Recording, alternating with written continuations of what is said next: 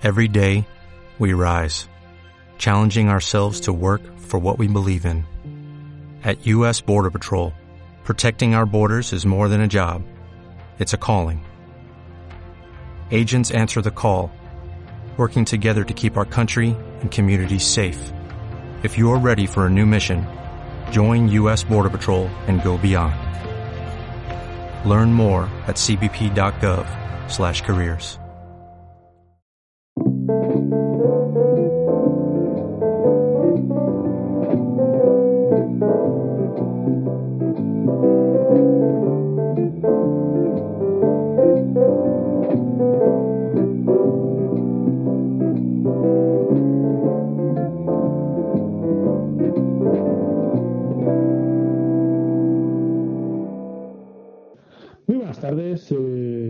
bienvenidos a Diálogos de Mentes. Hoy es el martes 5 de octubre.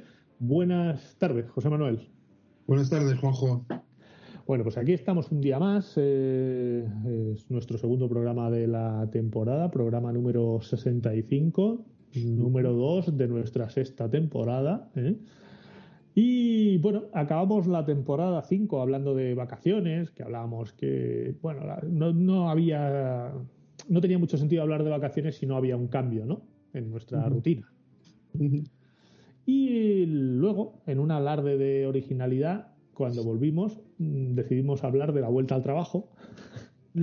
Y también nos dimos cuenta que, claro, también suponía un cambio, ¿no? Respecto a las vacaciones. Nos pasa que justo cuando nos empezamos a habituar a, a esa rutina, ¿no? Y decíamos que incluso si las vacaciones eran muy cortas, no se llegaba a desconectar.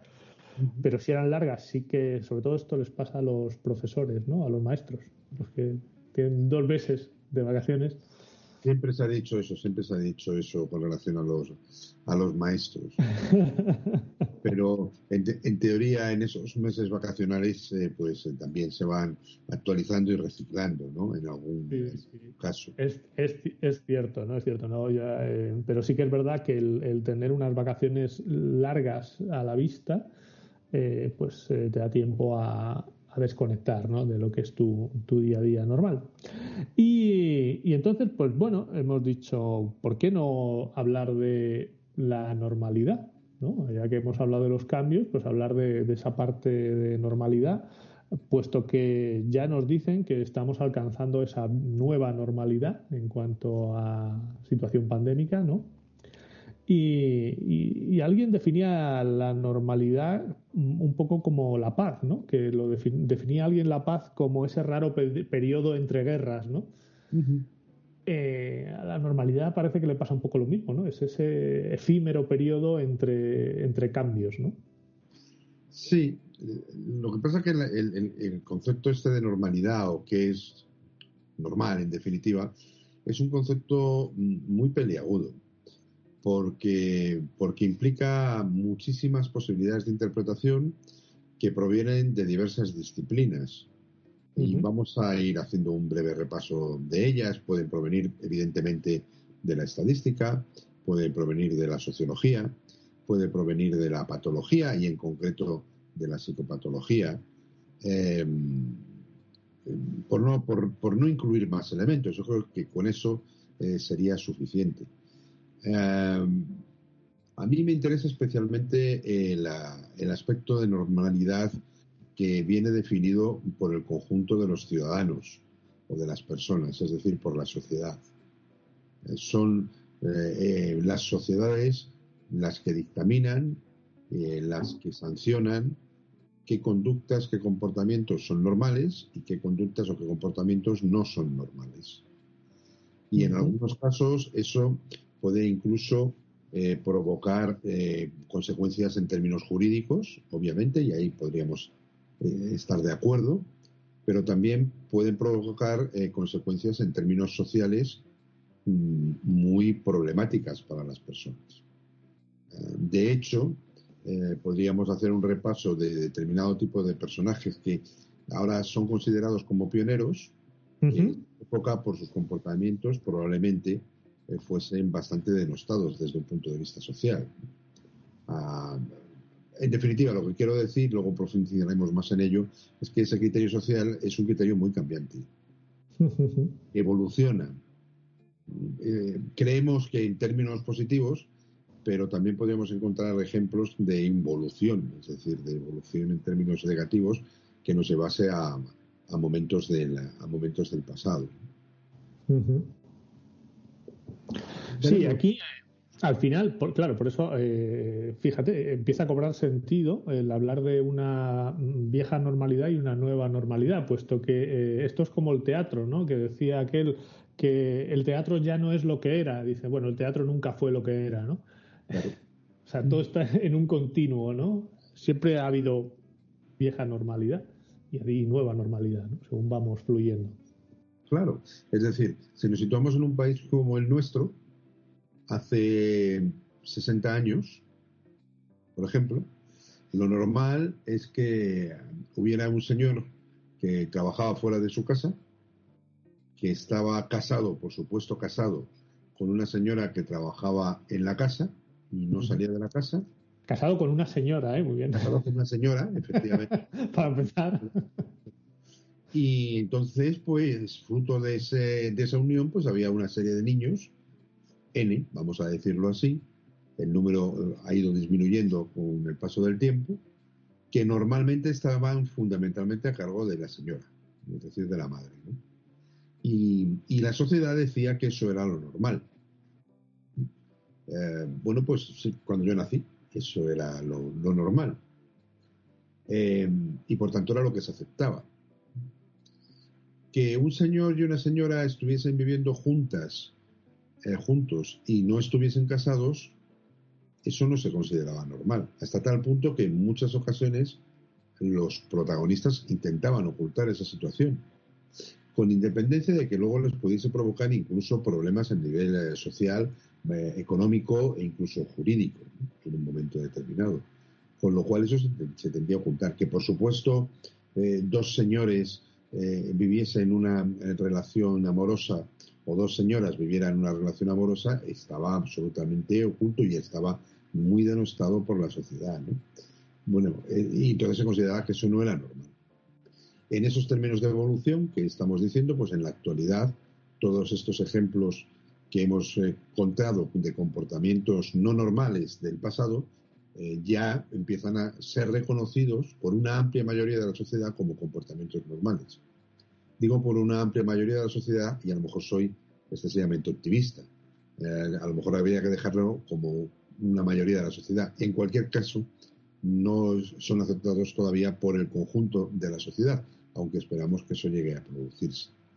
Así que esa, ese concepto de, normalidad, es que claro, era, eh, era bastante normal que, que ese señor eh, mm, fuese infiel a la señora que estaba en la casa. Eso era normal. Ahora, que la señora fuese infiel, eso ya no era normal. Fíjate, yo no sé si lo hemos, lo hemos comentado alguna vez. Yo tenía, tuve un, profesor de, finanzas, eh, pues un hombre ya de, cierta edad, y, él nos, nos comentaba, ¿no? Pues que, en los años 60 eh, eh, si tú eras una persona de éxito, un, hombre de éxito, no se concebía que no tuvieras una amante. Y de hecho tu éxito se medía eh, por el, lugar donde tenía el piso la amante, ¿no? O sea, tú tenías mucho éxito si le habías puesto el piso a la querida en, eh, pues, en Gran Vía y a partir de ahí pues ibas teniendo menos éxito, ¿no? en función de donde la tenías el piso, pero que era lo normal. ¿no? O sea, eh, el éxito de un hombre de negocios eh, se medía así, ¿no? O sea, no se concebía que no tuviera amante, desde luego, sino no tenía éxito. Y luego, cuanto más dinero se gastará en la amante, pues, pues supuestamente más éxito tenía, ¿no? Y en efecto, como tú has mencionado en, algún momento de este último discurso, no se llamaba amante, se llamaba querida, ¿no? Sí, eh, eso, es. Es que, claro, he recordado, según lo estaba, he recordado justo la palabra. Eh, hablábamos antes también de la importancia del lenguaje. Eh, y ese sí, querida, en dicho, dicho con el mayor de los tonos despectivos que nos podemos imaginar, ¿no? Sí, sí, sí. Era, literalmente era una mantenida que no hacía nada más que ser una señorita de compañía. Evidentemente, cuanto más joven era esa querida, más éxito tenía ese señor. Claro, claro.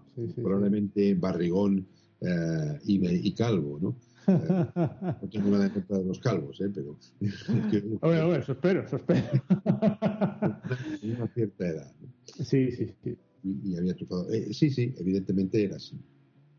Y fíjate, fíjate que ese, ese, ese uso en términos sociales del concepto de, normalidad eh, también, eh, también se relaciona con el uso estadístico, porque en cierta medida, cuando yo describía al principio ese concepto de familia nuclear con padre trabajando, madre en casa y niños en, en, la escuela, etcétera, eh, es, eh, era lo más frecuente. Digamos que era la, unidad familiar más frecuente eh, en, aquella época. Y por tanto, como era lo más frecuente, también se consideraba que era lo normal. Ah, los heterosexuales eran barrían en cuanto a número, y, por tanto eran los más frecuentes y, por tanto eran los más normales. Un homosexual no era muy frecuente, era una excepción y por tanto eso se consideraba anormal eh, por, parte, por parte de la sociedad. Es decir, que todo, todo está muy, muy relacionado. E incluso en el lenguaje se utilizaban expresiones que apelaban a otro tipo de, digamos, de organizadores sociales. Está casado como Dios manda, ¿no? Se decía eh, habitualmente, ¿no? Y entonces ese como Dios manda implicaba pues que esa persona era una persona normal, porque, porque no se estaba saltando ninguno de, los preceptos. Claro, históricamente, eh, cuando ha habido personajes que han eh, luchado contra ese concepto de normalidad, no solamente con su palabra, sino incluso con sus actos, pues han sufrido en sus carnes eh, esa persecución social.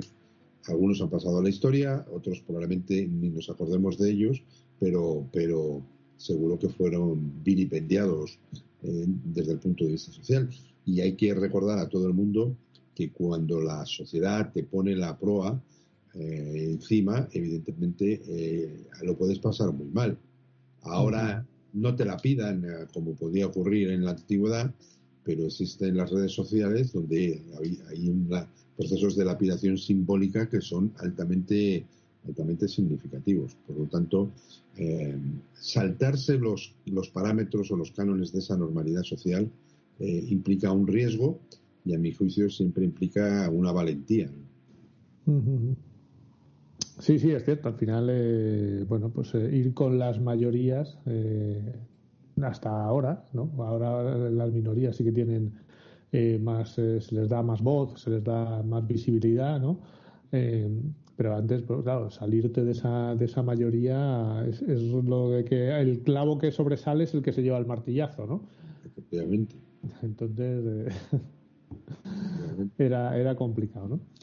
Bueno, pues bueno, una vez establecido un poco este concepto de, de lo que es la, la normalidad, lo podemos considerar eh, en función del punto de vista, pero quizá para el que eh, a, nosotros nos ocupa en este caso, que queremos hablar de, la vieja normalidad y de la nueva normalidad relacionada con el COVID, con la. Eh, pues es la, vieja normalidad sería pues ese conjunto de, costumbres, de, de, de cómo actuábamos, cómo nos comportábamos, eh, de esas reglas eh, sociales, de esas normas, ¿no? Esa, digamos que podemos considerar eh, que eso es la antigua normalidad, ¿no? pues nuestro modo de vida anteriormente, cómo nos relacionábamos unos con otros. algunos ya se nos ha hasta olvidado de cómo nos relacionábamos, ¿no? antes. Em, y, de, y, ver un poco relacionando esto con la nueva normalidad y lo fácil que es eh, para el ser humano el, adaptarse, ¿no? Y el incluso hasta llegar a olvidarse de cómo, cómo éramos antes, ¿no? Ahora el juntarte con un grupo grande, incluso aunque se pueda, la gente todavía no, bueno, ¿no? No acabamos de, de llevarlo bien, ¿no? Yo, yo, como bien sabes, prefiero, prefiero utilizar el término de lo que hacíamos antes al cómo éramos antes, ¿no? Eh, eh, yo creo que sí. seguiremos siendo es que hemos sido de alguna manera antes de una manera bastante parecida ahora. ¿no? A ti te gusta más el tema de la, de la conducta. Sí, sí, sí, sí. Sí, eh, porque ya sabes que las esencias son difícilmente, difícilmente observables y por tanto difícilmente conocibles, perdón por la mm. Pero, pero yo creo que para, para, hablar de esto deberíamos hacer un poquito todos ¿eh?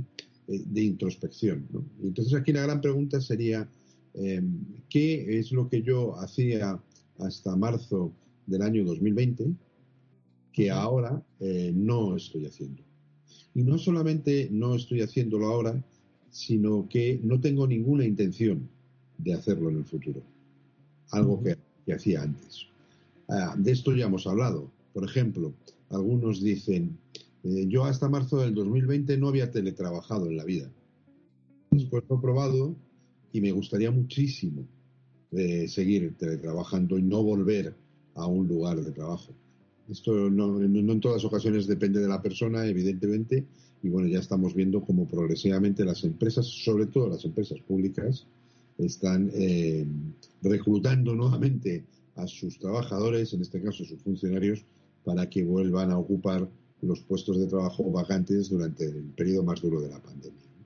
Bueno, esta sería una cuestión. Nosotros mismos, Juanjo, ah, no, hemos, no hemos vuelto a hacer el programa en la radio físicamente. Efectivamente. Entonces nos podríamos preguntar mm, eh, si vamos a volver alguna vez a esa vieja normalidad eh, o si nos vamos a quedar así o si esto representa algún, algún tipo de ventaja o algún tipo de, inconveniente para, para, nosotros, pero es evidente que eso ha hecho variar un poco, eh, al menos esa faceta tan concretita de nuestro comportamiento. Sí, es cierto, ¿no? Al final eh, los cambios, eh, en este caso, bueno, han venido un poco provocados por las circunstancias, ¿no? Algo que seguramente inicialmente ni nos hubiéramos planteado hacer, ¿no? O sea, seguramente no hubiéramos llegado hasta aquí o no, ni hubiéramos empezado con, con este formato pero sí que es cierto que, bueno, que una vez que ya lo estás haciendo, pues eh, el cambio de formato lo ves como, bueno, no tan, no tan grave, ¿no? Y encuentras la, la manera y, luego una vez que la encuentras, pues te resulta hasta cómodo, ¿no? Bueno, bueno te estás viendo igualmente, eh, eh, luego te puedes incluso también, pues, tomar algo y demás, bueno, es fácil, ¿no? tienes esa presencialidad, ¿no? Entre comillas pero mm, tienes también la flexibilidad de, no estar, aunque este lo grabamos tal cual sale, o sea, esto es eh, lo que llaman falso directo, ¿no? O sea, nosotros tal, tal como lo, lo hacemos, eh, así se emite luego, no, no tiene ningún arreglo.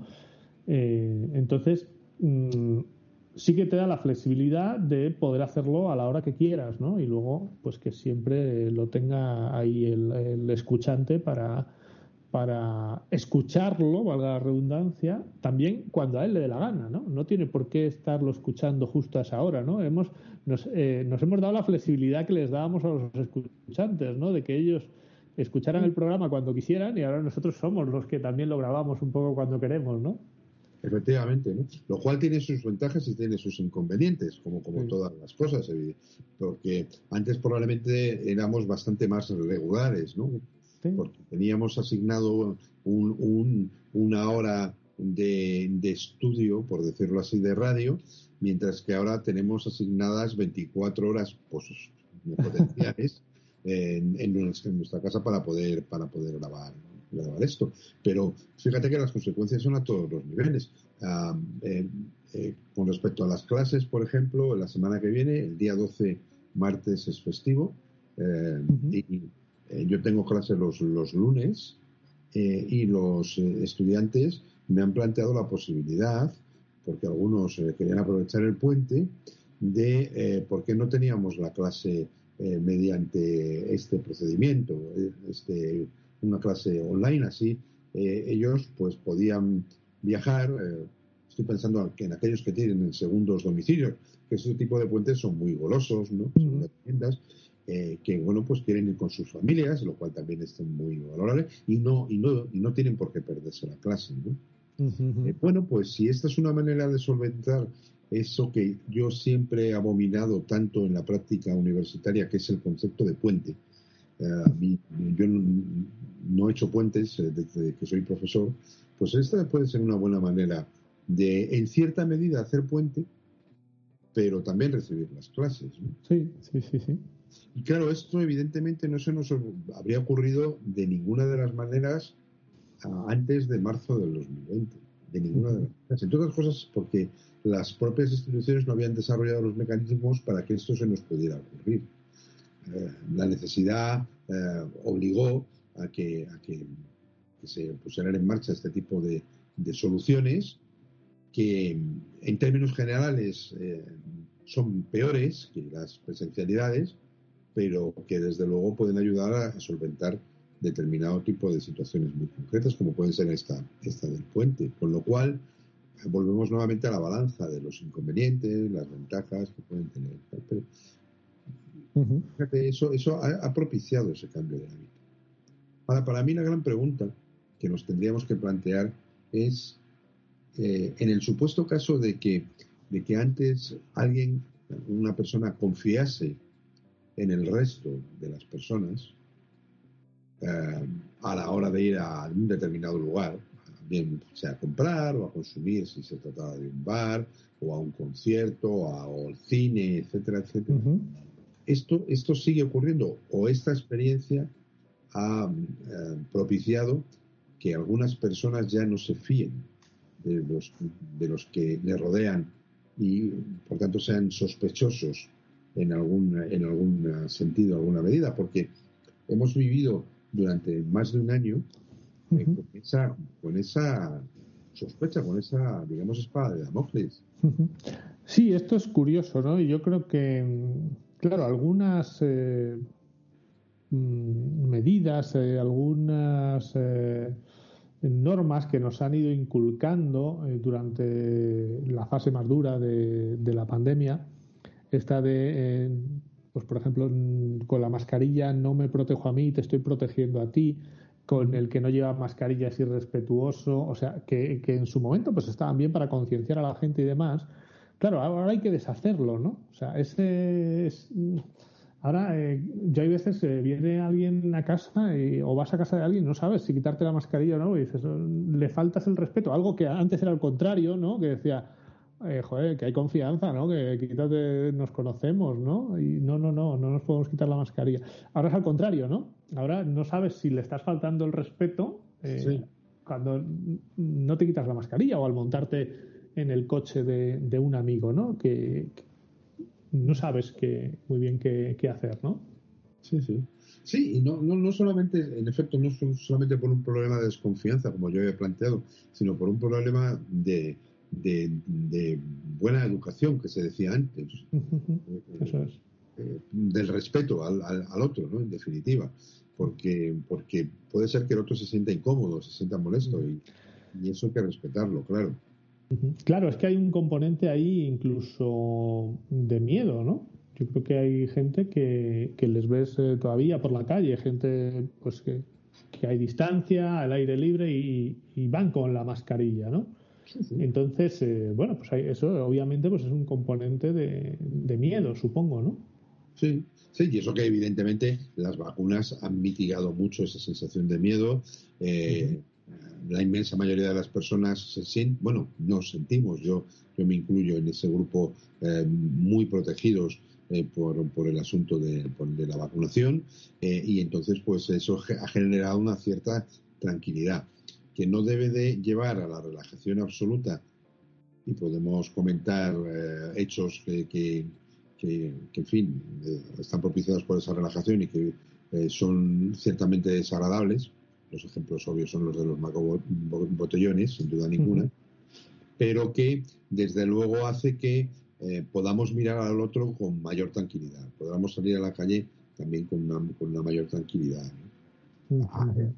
Todo eso está también influido, sin duda ninguna, por el hecho de que bajan las tasas de incidencia y bajan las, las saturaciones en los hospitales, baja el número de muertos, etcétera, hasta tal punto que incluso antes el dato de incidencia venía a ti estaba continuamente en cualquier medio de comunicación que, consultaras y ahora tienes que buscar el dato de incidencia, no fácilmente.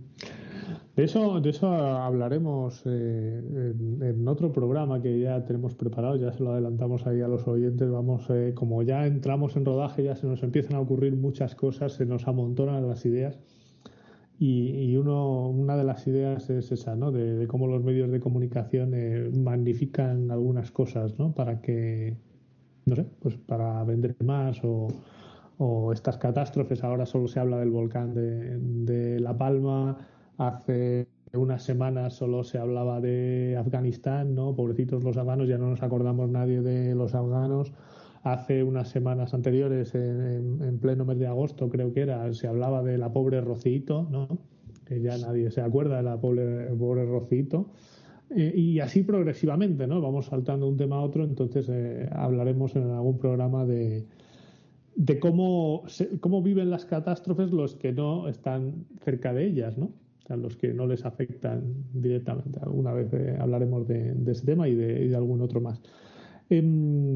Pero eh, para esto de, las normalidades, eh, a veces, justo como con los datos y el interés que despiertan ciertas cosas, nos, nos vamos olvidando de, cómo vivíamos antes. Y, y no vivíamos de una forma tan diferente, porque básicamente eh, bueno, no llevábamos mascarilla y alguien que le veías con mascarilla eh, te da la sensación de que estaba enfermo, realmente, ¿no? Cuando veas a alguien con mascarilla es pobrecito, tiene alergia o tiene eh, alguna enfermedad, ¿no? Hasta te apartabas tú de él, ¿no?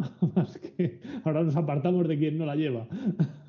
no, incluso, incluso podía ser motivo de, enfado. Yo, yo recuerdo, sobre todo asiáticos, ver asiáticos por Madrid con mascarilla y entonces la reacción de algunos era, bueno, ¿qué se pensarán estos? ¿no? Que estamos aquí podridos y, sí, se ponen la mascarilla, ¿no? Sí, es como eh, hueles mal, ¿no? O sea, porque claro, al final eh, las mascarillas normalmente se ponen en, situaciones en las que te quieres proteger de algo, ¿no? Y, era al contrario, ya nos lo decían, que ellos realmente, el que se ponía la mascarilla era porque estaba constipado o algo y no se lo quería pegar a los demás. Efectivamente, pero nosotros siempre lo hemos interpretado bastante mal, ¿no? Era como si la mujer de Beckham se pusiese la mascarilla porque no quería oler a ajo, ¿no? Que es lo que decía que, que olía en España ajo, ¿no? Cuando, cuando Beckham. Pero eh, sí, evidentemente, ¿no? el uso de la mascarilla eh, va a ser una de, digamos, de las de los elementos más interesantes a, observar con el paso del tiempo, porque aparte de eso se ha, generado también una industria y esto es importante. ¿no? Entonces, bueno, pues, pues se van a seguir vendiendo mascarillas. A mí no me cabe la menor duda. Ahora, eh, ¿cómo se van a utilizar? ¿De qué manera? ¿En qué momentos? ¿En qué contextos? Sí, es curioso, ¿no? O sea, yo creo que desde luego, bueno, este invierno lo vamos a vivir enmascarados todavía. Eh, porque, bueno, en espacios cerrados, desde luego, eh, vamos a tener que llevar mascarilla durante todo el invierno, seguro. Aprovechando, yo creo que un poco la coyuntura, ¿no? Y de, bueno, ya de paso la gente no coge la gripe. Entonces. Eh, la, gripe, no la cogerá, pero probablemente eh, frío sí, sí que va a coger bastante. Eh, yo siempre, claro, llevo el, el, asco a mi sardina, lo reconozco. ahora estamos ya dando clases con un 100% de presencialidad en la universidad y, y lo que está ocurriendo es que al menos en el aula que a mí me toca dar clase, que es un aula que tiene unos enormes ventanales, con este tiempo estamos maravillosamente bien, eh, eh, por las tardes eh, con esos ventanales abiertos, la, la puerta también abierta, hay que generar corriente. Mm. Pero cuando empiece a apretar el frío, a las 6 de la tarde o a las 7 de la tarde en Madrid, que puede apretar ya nos cambiarán la hora, será noche prácticamente cerrada. Mm. Pues, eh, yo no descarto que todos estemos con abrigos y guantes. ¿no? Totalmente. Y eso evidentemente también va a generar un, problema, un cierto problema. Volviendo un poco a lo de antes, eh, cuando dábamos las clases eh, en casa, todos pues, estábamos confortablemente resguardados por la calefacción correspondiente, incluso pues veías que la gente estaba en su casa en camiseta o en mangas de camisa, aunque fuese eh, pleno, pleno invierno. Pues eh, a otra cosa que nos vamos a tener que, acostumbrar. Sí, eh, básicamente mm, tampoco han cambiado tantas cosas. si obviamos los tiempos más duros, ¿no? De, mm, prohibiciones, de bueno, de, toques de queda, ¿no? De en cuanto a salir de casa, restricciones de movilidad, o sea, yo creo que eso eh, podríamos obviarlo ¿no? para esta diferencia de comportamiento, porque fue algo muy, muy puntual. Eh, pero sí que hay ciertas cosas, eh, por ejemplo, el tema mascarillas, el tema de la limitación de horarios en, locales, que eso sí que ha estado mucho tiempo, los aforos. Pues ahora ibas a cualquier sitio y había como más espacio, ¿no? Entonces, entonces ahora volvemos otra vez a, no limitar esos aforos. Ahí volvemos al tema de la distancia social. Nos hemos acostumbrado a una distancia eh, social más amplia, ¿no? Hemos ampliado esa burbuja nuestra de donde consideramos que nos están invadiendo el espacio, ¿no? Entonces, bueno, ahí hay que volverse a acostumbrarse. Yo, eh, tú y yo conocemos a, a, un hostelero, a un jefe de, un, dueño, propietario de un local eh, de mucho éxito, que nunca hasta, hasta marzo de, bueno, en marzo cerraron directamente, en marzo de 2020, hasta cuando volvieron a abrir, nunca le gustaba eh, el, sistema de reservas de mesa. Entonces tú ibas allí y esperabas, te apuntabas en una lista y cuando llegas ¿no? Bueno, cuando llegó evidentemente que ya podían abrir con tantas restricciones como había al principio, toques de queda, etcétera, se vio obligado a instaurar un sistema de reservas. Y el otro, hace nada, hablando con él, me decía, no, no, esto yo, voy a seguir con el sistema de reservas, no voy a volver a lo de antes, porque me ayuda a organizarme y a estructurarme mi propio trabajo. Claro. Bueno, pues esto le, obligaron en su momento a algo que no quería hacer, por el motivo que fuera, y, bueno, ha descubierto que es algo beneficioso para, para ello, eh, para él. Entonces ha, ha variado su forma de trabajar que esto, esto implica, eh, es un ejemplo muy, muy tonto, pero, pero sí que ha, ocurrido en muchos, en muchos casos esto, en muchos casos. Entonces, mm, en trabajo e incluso en vida social. Sí, es una. Hay varias consecuencias, ¿no? Eh, y, de, negocios también se podría hablar, ¿no? Eh, han aflorado, o no sé si aflorado, pero sí que han han crecido eh, tipos de negocio que antes, eh, bueno, estaban ahí, ahí, como eh, la comida a domicilio. Ahora, bueno, tenemos con los problemas asociados que puede tener, ¿no? Hablamos lo de las macro cocinas en Madrid, ¿no? En, en, bajos que no son comerciales, etcétera, ¿no? Pero sí que ese negocio, el negocio de la comida a domicilio, ha crecido un montón, ¿no? Yo creo que el consumo de contenido digital seguramente también haya crecido como consecuencia de, estar más tiempo en casa. El consumo de tecnología como consecuencia del teletrabajo, que, bueno, que ahora parece que, estamos volviendo al trabajo presencial y no todo el mundo lo lleva igual de bien, ¿no? Sí, sí. No, pero fíjate, tú hablas de, la comida a domicilio y entiendo que es comida ya preparada, cocinada. Sí, sí, preparada, sí, sí. Pero también ocurre con la comida, digamos, en crudo. Mm. Con el abastecimiento de alimentos, en definitiva. Sí, sí, sí, sí, Que, muchas personas que no se habían planteado, porque esto ya existía, evidentemente, tú podías poder pedir la comida y te la llevaban a casa. Pero muchas personas que no se lo habían planteado, cuando llegó este, este problema tan enorme, pues empezaron a pedirlo y descubrieron que les resultaba mucho más cómodo y eso también ha hecho variar el comportamiento. Y también ha hecho variar el comportamiento de los almacenes, los, grandes almacenes no, pero sobre todo los pequeños almacenes que se han visto obligados mm, para seguir siendo competitivos a incorporar eh, el reparto a domicilio de, alimentos. O sea que, que, ahí también ha, influido, ha influido mucho el, cambio. Em, al final, claro, pues eh, muchos, eh, muchos negocios tendrán que cambiar. Tú mencionabas este ejemplo de, hostelería, ¿no? Aunque muchos ya tenían reservas, pues otros habrán cambiado en otros sentidos de pues, adaptarte. Em, eh, Pero hay una serie de comportamientos que ya no de, negocios o de formas de gestionar, sino que son de los individuos que, en el fondo se han visto, visto afectados. ¿no? Eh, a mí me, llama mucho la atención eh, el, tema de la agresividad. No te hablo ya de la violencia ¿no? de, como tal, ¿no? sino que nos hemos vuelto todos como más agresivos, ¿no? O sea, nos soportamos menos unos a otros. Yo no sé si como consecuencia de que eh, nos hemos vuelto huraños, ¿no? Al estar metidos en nuestra cueva y ahora al salir, pues eh, como que nos gusta menos la, gente y, toleramos menos al, al vecino, ¿no? Una de las cosas que nos enseñó, y lo veíamos día a día, la pandemia en su momento más duro, me refiero al confinamiento total que, que sufrimos, ¿no? excepto los que trabajaban en sectores de primera necesidad. ¿no? Y lo veíamos eh, en, los medios de comunicación continuamente, eran eh, esos insultos que se propiciaban desde las ventanas, desde los balcones. ¿no? Porque, claro, en aquella época eh, se mencionaba mucho el famoso aplauso de las 8 de la tarde. ¿no? Que, como todo movimiento espumoso, gaseoso, pues se fue diluyendo hasta que llegó un momento en el cual desapareció.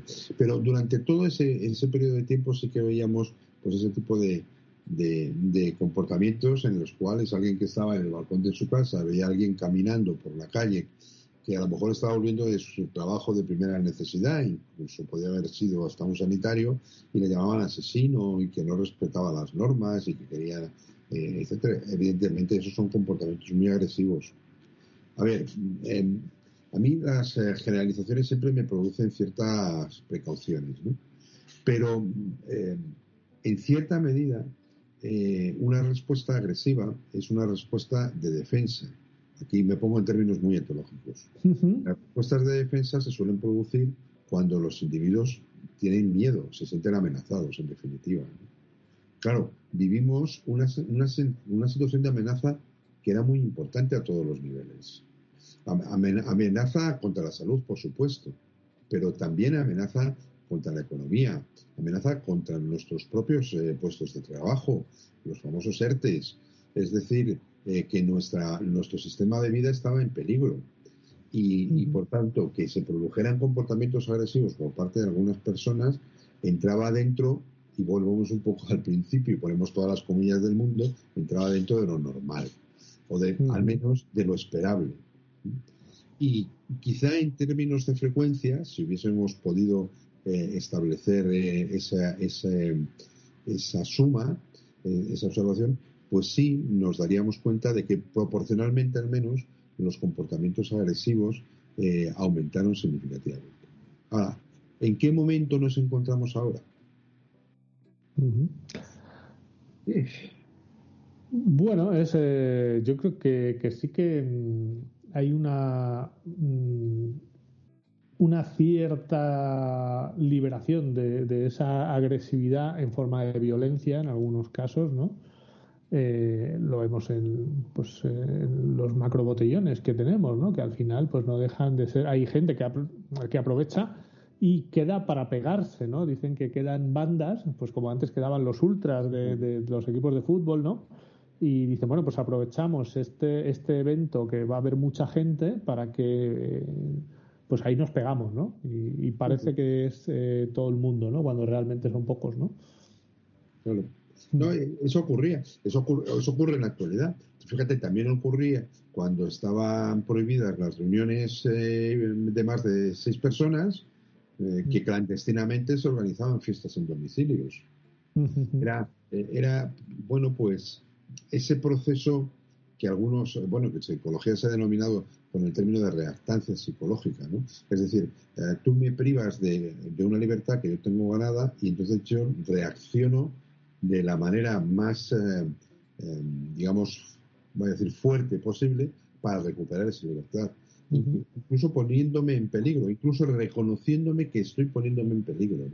Eh, yo lo que quiero es tener el suficiente control sobre, sobre la vida. Y esto es algo que resulta muy curioso porque eh, si, si aprendiésemos tanto como deberíamos aprender como sociedad, nos, daríamos, nos tendríamos que haber dado cuenta con este sobre, todo en el periodo de confinamiento puro y duro, ¿no? de lo valiosa, de lo valioso que es el sistema en el cual vivimos, de este sistema que hemos llamado democrático, eh, en el cual podemos salir a la calle cuando nos dé la gana. Nos tendremos que dar cuenta de lo valioso que es cuando nos, las circunstancias nos han impedido salir a la calle cuando, cuando nos lleva la gana. claro, eh, eh, alguien que vive en un, en un sistema dictatorial muy duro, donde los toques de queda son muy habituales, pues evidentemente esto ni le llama la atención. los que ya nos hemos bueno, yo no tanto del todo, pero los muchos que se han educado sin que eso existiera, ahora eso choca mucho. Bueno, pues por lo menos saquemos esa enseñanza. Eh, el sistema en el cual vivimos tiene eh, infinidad de imperfecciones, pero también tiene algún tipo de ventaja. Sí, claro, es, eh, a ver, en ciertos momentos pues era muy difícil de, de controlar pues el avance del virus, sino es con ciertas medidas muy drásticas, ¿no? Em, fíjate que, yo en algún sitio he leído o escuchado, ¿no? Que en cuanto a las normas COVID, ¿no? La, gente que más se queja de, que hay gente que no cumple las normas es, gente que, que, le encantaría tener con quien incumplirlas, ¿no? Hay veces que tú te quejas, ¿no? Dices, joder, es que se han juntado 10 es que a ti te duele porque tú no tienes con quién juntarte, ¿no? Muchas veces, ¿no? Dices, si tú antes tampoco te juntabas con nadie, ¿no? Entonces, ¿por qué te quejas de que ellos se junten, ¿no?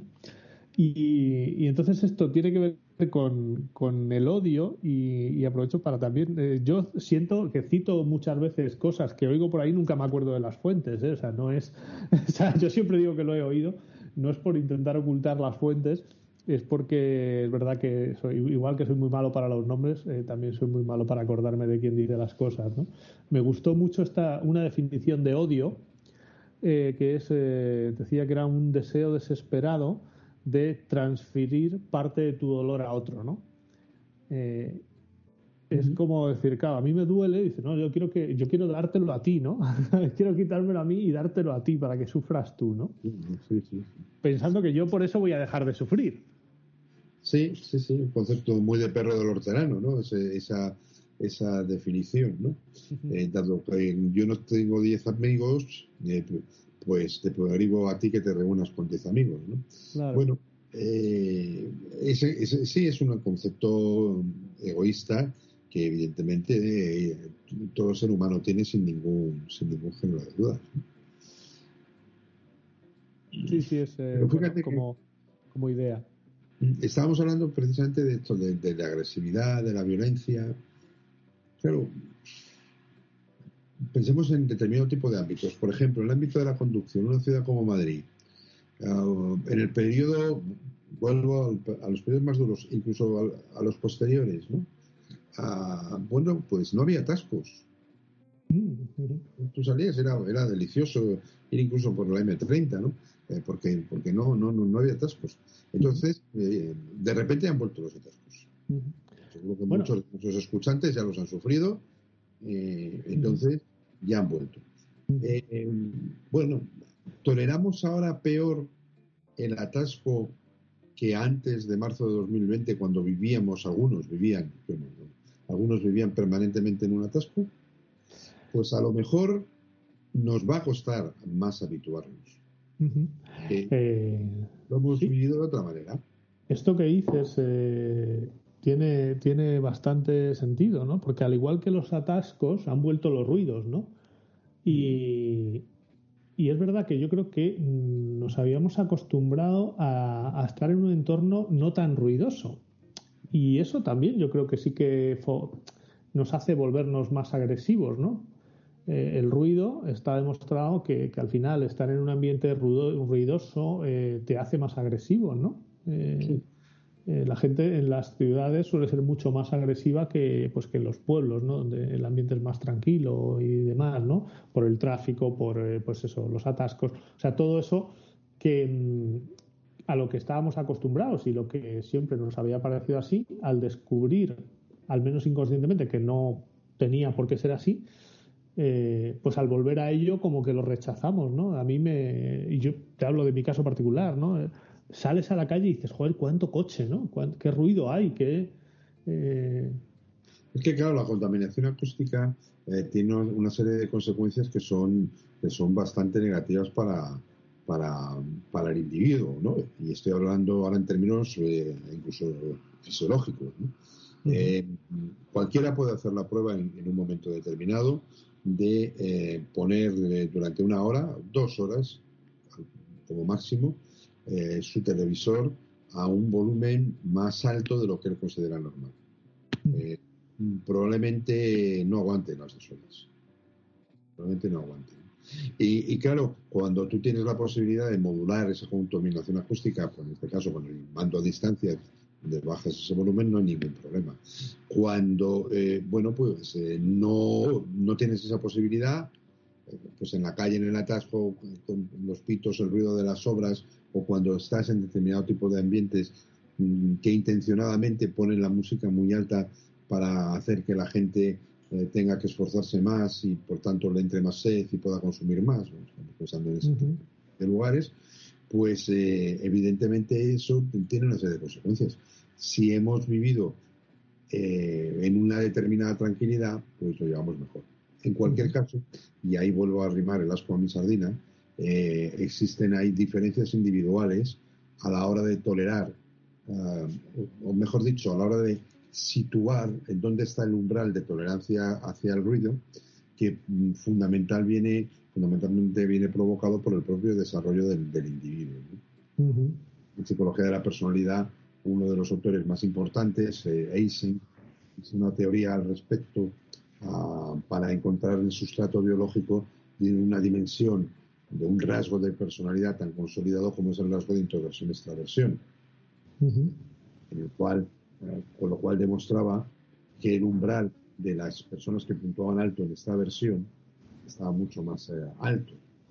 Por mm. tanto, en casos, para encontrar su nivel óptimo de activación, tenían que buscar ambientes muy eh, enriquecidos desde el punto de vista estimular y también, por supuesto, en, en ese enriquecimiento estaba lo acústico mientras que para los que puntuaban muy alto en introversión, su umbral estaba muy bajo y esos ambientes hacían que estuviesen sobrepasados y por tanto buscaban ambientes mucho más, eh, mucho menos ricos desde el punto de vista estimular. Pues nosotros hemos estado viviendo una situación durante unos meses de baja, baja intensidad o riqueza estimular en términos generales, algo que uno en su casa se pusiese la música muy alta. ¿no? y a lo mejor eh, algunas personas se han ido acostumbrando, el sistema nervioso se ha ido acostumbrando a eso y por ello ahora le está costando más eh, habituarse al nivel estimular anterior y su respuesta es una respuesta también más eh, cercana a la agresividad o la violencia de la que podía tener anteriormente. Esto también tiene que ver, supongo, con la atención, ¿no? Porque nos cuesta, mm, al haber más estímulos que, llaman nuestra atención, que puede ser el pito de el claxon de un coche, el ruido de un motor, eh, alguien que da gritos. Claro, nos cuesta más el mantener la atención incluso en nuestros propios pensamientos si vamos caminando o en una conversación con alguien, ¿no? Eh, lo mismo pasa con, eh, pues con las señales luminosas, ¿no? Cuando estamos en un centro comercial lleno de luz, de, de, productos que, de carteles que intentan llamar la atención con diferentes colores, a veces con luces móviles, o cuando paseamos incluso por el centro de una ciudad como Madrid de noche, por la plaza de Callao, ¿no? que ya está todo lleno de, enormes paneles luminosos, ¿no? ¿no? hace falta irnos a Nueva York o, algún sitio de estos, o a Tokio, para eh, tener esa cantidad de estímulos por la, por la noche. Pues al final, eh, claro, resulta quizá que lo que nos está costando trabajo eh, a nivel psicológico es mantener la atención en, algo. No hay constantemente cosas que nos sacan de donde nosotros queremos estar. Claro, el bombardeo estimular es algo que tenemos siempre presente y, hemos desarrollado mecanismos, afortunadamente, ¿no? hemos desarrollado mecanismos para obviar muchos estímulos, eh, los, estímulos que son intrascendentes para, para la tarea que estamos realizando. Ahora, eh, cuando esos estímulos intrascendentes para la tarea son numerosos y muy intensos, eh, los propios mecanismos que nosotros hemos, eh, hemos generado, pues eh, les cuesta mucho, mucho, más trabajo ponerse en marcha. Y eso dificulta absolutamente todo. Tú has mencionado, y estoy de acuerdo contigo, en, las dificultades de atención, pero también podríamos apelar a otras, como pueden ser las dificultades de comunicación, que, que, también son muy, muy importantes. Y por tanto, eh, eso puede llegar a provocar un malestar sin duda en el individuo. Y un individuo que siente un malestar, eh, pues a lo mejor su reacción ante ese malestar eh, nuevamente podría estar mm, más asociado con lo agresivo. En cualquier caso, si yo estoy intentando hablar con una persona en un lugar en el cual hay mucho ruido, evidentemente lo primero que debo hacer es alzar la voz eh, eso ya me va a producir más cansancio en términos genéricos. La, persona que está hablando conmigo también tiene que ser obligada a alzar la voz y yo, si pretendo escucharlo, eh, tengo que hacer un sobreesfuerzo de atención. Eh, a lo mejor me tengo que pegar más a él incluso para poder, para poder escucharlo. Bueno, pues todo eso eh, el que me canso más porque tengo que hablar más alto y el que me canso más porque tengo que hacer ese esfuerzo de atención puede tener una consecuencia sobre nuestro comportamiento, claro. Sí, claro, al final eh, nos requiere un esfuerzo, ¿no? Eh, claro. atencional o como sea. Lo que dices de, del oído a veces es curioso, ¿no? Porque los perros, por ejemplo, tienen orejas móviles, más o menos, pueden mover la oreja para captar el sonido eh, nosotros, yo creo que esa capacidad la perdimos hace mucho tiempo, a pesar de que alguien todavía dice que puede mover las orejas, ¿no? Pero yo creo que lo hace con los músculos del cráneo. O sea, dice que, vamos, sí, de hecho las mueve, no las mueve direccionalmente, pero sí las mueve, eh, pues eh, arriba, abajo, a un lado y a otro, ¿no? O sea, y sí que es cierto que a veces cuando quieres oír algo, haces como el esfuerzo de como si quisieras orientar las orejas hacia, hacia esa persona, ¿no? los oídos. Y, claro, todo eso supone una tensión. Sueles fruncir el ceño, ¿no? Eh, cierras un poquito, entrecierras los ojos, ¿no? A ver qué me está diciendo, ¿no? No, incluso puedes intentar acercar directamente tu oído a la boca de la persona que está hablando. Sí, sí. Con lo cual tampoco le estás mirando la cara. También, no perdamos de vista que eh, al no llegarte el sonido tan nítido, eh, pues es como cuando no, ya empezamos a no ver del todo bien de cerca, ¿no? Requiere que tu cerebro eh, eh, se esfuerce más por entender el mensaje en sí, ¿no? Mm. Eh, porque la palabra es como em, el tema de los controladores aéreos, ¿no? Y los pilotos, ¿no? Que, necesitan de una práctica, de mucha práctica, hasta que son capaces de entender las cosas que se dicen unos a otros, porque hay muchos cortes en la emisión y entonces, eso, claro, requiere un esfuerzo, ¿no? El, no estar esa señal limpia. Sí, sí, sí. claro, ellos están sobreentrenados. Eh, no solamente por, todo eso, porque hay mucho ruido ambiental, sino porque eh, ellos que hablan el idioma universal en ese ámbito, que es el inglés, eh, pues se encuentran con multitud de acentos. Eso es, claro, claro. Entonces, bueno, eso les hace, les hace desarrollar ciertas capacidades y ciertas habilidades.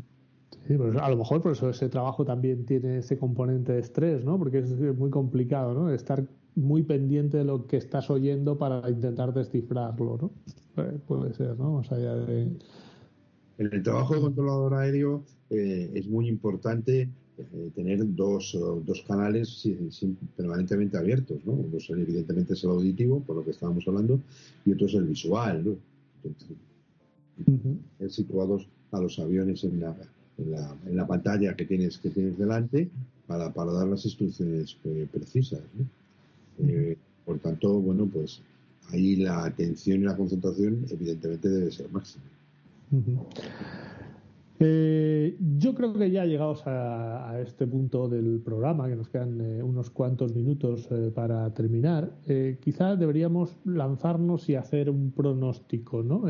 dado que ya hemos visto, hemos hablado al principio de que no hay una antigua normalidad y una nueva normalidad, la normalidad va evolucionando a lo largo del tiempo en función de los diferentes comportamientos que tenemos y de aquello que la sociedad ve como un comportamiento normal, ¿no? Eh, ¿hacia dónde podríamos considerar nosotros eh, que va esta normalidad? ¿no? O sea, ¿qué cosas de las que han venido de golpe? No voy a decir que han venido para quedarse, ¿eh? por favor, pero ¿de qué cosas que, nos han venido dadas de golpe se van a quedar más tiempo ahí, un poco como una reminiscencia entre nuestros comportamientos? y luego irán desapareciendo poco a poco y porque yo creo que de golpe mm, no va a desaparecer nada, o sea, vino de golpe porque vino impuesto y yo creo que por, por un tema de inercias eh, en cuanto a comportamiento, nosotros sí que hay cosas que, vamos a ir poco a poco desprendiéndonos de ella y qué cosas pues nosotros vamos a, coger y vamos a incorporar a nuestro comportamiento. ¿Qué podríamos pronosticar? Pues es, es muy difícil ser profeta, ¿eh? siempre me ha parecido una profesión compleja. Pero, pero voy a dar una respuesta muy poco concreta, por decirlo así. eso, los, los, profetas hacen eso, ¿eh? O sea, ah, pues te puedes ganar la vida como profeta, ¿eh? Si, si, en algún caso decides, en algún momento decides abandonar la docencia, igual como profeta, pues, prometes, ¿eh? Prometes. Pues fíjate, eh, voy a utilizar un criterio adaptativo. Es decir, aquellos comportamientos que generen, por regla general, consecuencias positivas para nuevos comportamientos, me refiero, que generen mm, consecuencias positivas para las personas se quedarán. Mientras que aquellos otros que no, eh, que no los generen, pues desaparecerán. Eh, claro, para poder decir cuáles son unos y cuáles son otros, yo me temo que vamos a necesitar una cosa que se llama tiempo. Eh, y, entonces a lo mejor dentro de unos meses o quizá algunos años podríamos decir, ah, pues mira. Pero fíjate, hay cosas que ya podríamos empezar a decir que vamos a hacer menos. Una, viajar por motivos laborales. Mm, y ahí me mojo. No voy, a, no decir viajar por motivos de ocio y vacaciones, que a todos nos gusta viajar. Pero y hay aquí hay un criterio económico que afecta fundamentalmente a las empresas, me da igual que sean privadas o públicas. Cuando se pueden arreglar reuniones de trabajo a, distancia, pues estoy ahorrando dinero.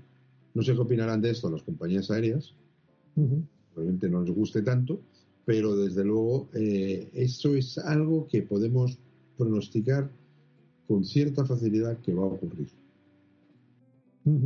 Determinado tipo de viajes se van a ahorrar. Vuelvo a pensar nuevamente en mi, en mi ámbito. Por ejemplo, eh, viajes que se hacían en el mismo día para estar presentes en comisiones que evaluaban tesis doctorales donde se invitaba al profesor de la Universidad de Barcelona o de la Universidad de Valencia, o, ¿por qué no?, eh, de Francia o de Alemania, donde fuera. Esto ahora ya no lo podemos ir ahorrando. Sí, yo creo que, que ahí, sí, tienes razón, coincido contigo. Creo que, bueno, esto ha servido para probar eh, ciertas cosas, sobre todo a nivel eh, de tecnologías que, que funcionan, o sea, para hacer telecosas, eh, a lo mejor no teletrabajar siempre o, o, esas reuniones de tenerlas siempre no presenciales, pero sí desde luego a evitar muchas, ¿no? Eh, muchas de las que eran presenciales y que, bueno, que son muchas veces es simplemente rutina, ¿no? Eh, pues aprovechar a hacer las tele. De hecho, en las reuniones tele mucha gente aprovecha para hacer otras cosas, ¿no? había una, vendían una taza por ahí en internet, eh, decía la frase en inglés, pero que, ponía que yo también estuve en una reunión que podía haber sido un email, ¿no? Entonces, sí que es cierto que a veces eh, pues las reuniones no tienen mucho sentido. Las, reuniones, digamos, de, trabajo, entre comillas, humildes, modestas, etcétera. Es decir, que el gran negocio se va a seguir cerrando en torno a una mesa eh, regado con buen vino, probablemente. Sí, sí, sí, sí, sí. Y donde el empresario A se desplazará a visitar al empresario B, eh, probablemente A y B están en países distintos. Eh, eso no lo van a arreglar a través de una teleconferencia. Nada por Pero este, este, otro tipo de cosas evidentemente. Bueno, hay la, determinadas labores de inspección que a lo mejor no se pueden hacer y ahí es, necesario viajar para poder verlo, etcétera, pero bueno, incluso ahí está, está también todo muy avanzado. Sí, sí, sí. Vídeos, etcétera.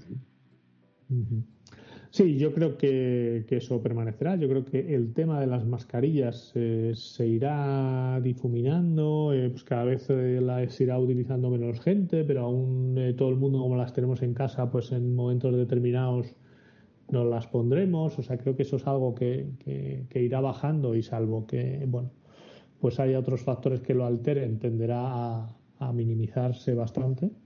Ahí mi pronóstico, fíjate, eh, es que eh, algunos lo van a utilizar y otros no. Vas a decir, pues vaya pronóstico, ¿no? Pues sí, pero, pero en términos, por ejemplo, como los sombreros, ¿no? Pero eso es, creo que te he entendido, ¿no? Tú dices que el que la use la va a seguir usando y el que no, no la va a seguir usando. O sea, no va a haber un... Porque además es que la, mascarilla ha, introducido otro elemento, y no hemos hablado de esto, que es muy interesante, que es un elemento estético. Eh, es, la mascarilla como complemento en el vestir. Hay gente que, sí, que a lo mejor lleva la, la, mascarilla quirúrgica, que evidentemente es muy fea. Pero hay otros que llevan, joder, lo ves, y llevan las mascarillas de encargo, que las han hecho especialmente, eh, les combinan con la ropa que llevan en cuanto al color, etcétera, y entonces pues, pues hasta les, les gusta llevar como complemento. Entonces ahí habrá mucho, como las gafas de sol, que eh, todo el mundo que se pone gafas de sol es porque les molesta el rayo, los rayos del sol, no porque les gusta la gafa de sol, pasa una cierta imagen. Bueno, pues esto, esto va a ocurrir también mucho con, con las mascarillas. Sí, sí, puede ser, puede ser que, que, ahí sí que sí que ocurra esto. Habrá que ver cómo evoluciona también el, tema de, de, los jóvenes y la noche, ¿no? Eh, esos botellones que han vuelto de golpe, o sea, los botellones que ya existieron en su momento, ¿no? Que eran muy habituales eh, dejaron de serlo después de una bueno pues, eh, de una prohibición y de una persecución a base de denuncias multas y demás de, beber en la calle. Y no digo que estuvieran totalmente erradicados pero sí que desde luego no eran macro botellones no parecen que han vuelto otra vez. Habrá que ver cómo evoluciona eso no eh, con los con los jóvenes. Y, y bueno, yo supongo que, poco más, ¿no? No ha cambiado tanto la historia, ni creo que tengamos hábitos más saludables, aunque todo el mundo se haya comprado bicicletas, eh, ni nos vamos a hacer todos runners, ¿no? O sea, al final eso no creo que, influya, no... Bueno, eh, habremos probado, mucha gente nos pues habrá gastado 5.000 euros en, en una bici, ¿no? pero habrá, habrá que ver, ¿no? Ahora, ahora hay que seguirla usando, ahora hay otras, otras cosas que hacer. Seguirá bajando el consumo de la televisión convencional, no sé si asociado o no a la pandemia, ahí, no tengo muchos elementos de juicio. Este toque durante la pandemia, pues la, fue, el periodo de boom de las plataformas, ¿no? Sí, sí. Claro. La gente estaba en su casa, tenía mucho tiempo libre, entonces veía series sobre todo, ¿no? Y, eh, que, le llevaban. Pero, pero bueno, es, complejo esto. Pues fíjate, yo siempre con, este tipo de cosas me remito a, lo que ocurrió no hace muchos años cuando algunos pronosticaban el fin del libro en papel. Ajá, sí. Eh, con el auge de los de los e-books, ¿no? y, el tiempo ha demostrado que no. Es decir, que la industria, la industria del libro papel eh, sobrevive. O, otra cosa es otro tipo de, por ejemplo, los periódicos, que sí que han sufrido mucho y, cada vez se venden menos periódicos en papel y la gente acude a la prensa digital. Pero el formato libro no ha desaparecido y es difícil que desaparezca. Es más, si hubiese desaparecido, probablemente al cabo de unos años hubiese vuelto a reaparecer, tal y como ha ocurrido, por ejemplo, con los vinilos. Sí, sí, sí, totalmente. Que desaparecieron radicalmente. Yo siempre cuento la misma anécdota. Eh, un amigo mío absolutamente, eh, pues un encantado de los vinilos, seguía teniendo vinilos y, hubo un momento en el cual eh, solamente podía encontrar agujas en un lugar, en Madrid. Vendía agujas de vinilo porque no había aparatos. Claro. Los antiguos se fueron rompiendo, la gente los fue tirando y tal. Y ahora, pues fíjate, se vuelven a vender aparatos de reproductores de vinilo, el tocadiscos, vamos, de toda la vida. Sí, sí, sí total. a vender los discos, ¿no? Así que, pues, es que todo esto es muy imprevisible. Bueno, pues eh, ya iremos viendo, lo iremos contando y, nada, esperamos que los oyentes estén muy contentos con esta fluida normalidad, ¿no? Que ya hemos visto que es, que no es ni antigua ni nueva, sino que todo fluye, nada permanece, como, como diría Heráclito, creo que era, ¿no? Efectivamente, Heráclito, ¿ves? Si te acuerdas de Este sí me acuerdo, este sí me acuerdo. Sí, sí. Además decía, nunca te bañarás dos veces en el mismo río, ¿no? En el mismo agua, el mismo río sí, pero el agua del río no. bueno, bien. Bueno, vale, bastante que me he acordado de Heráclito. Muy bien, pues eh, bueno, con esto llegamos al final del programa de hoy. Eh, dentro de 15 días más eh, vamos a intentar que sea esto los martes, vamos a, ponernos ahí esa disciplina, ¿no? A ver si lo, conseguimos. Y, nada, pues encantar de volver con esta nueva temporada, a ver qué sorpresas nos depara. Muy bien, hasta pronto. Hasta pronto, chao. hasta luego. Thank you.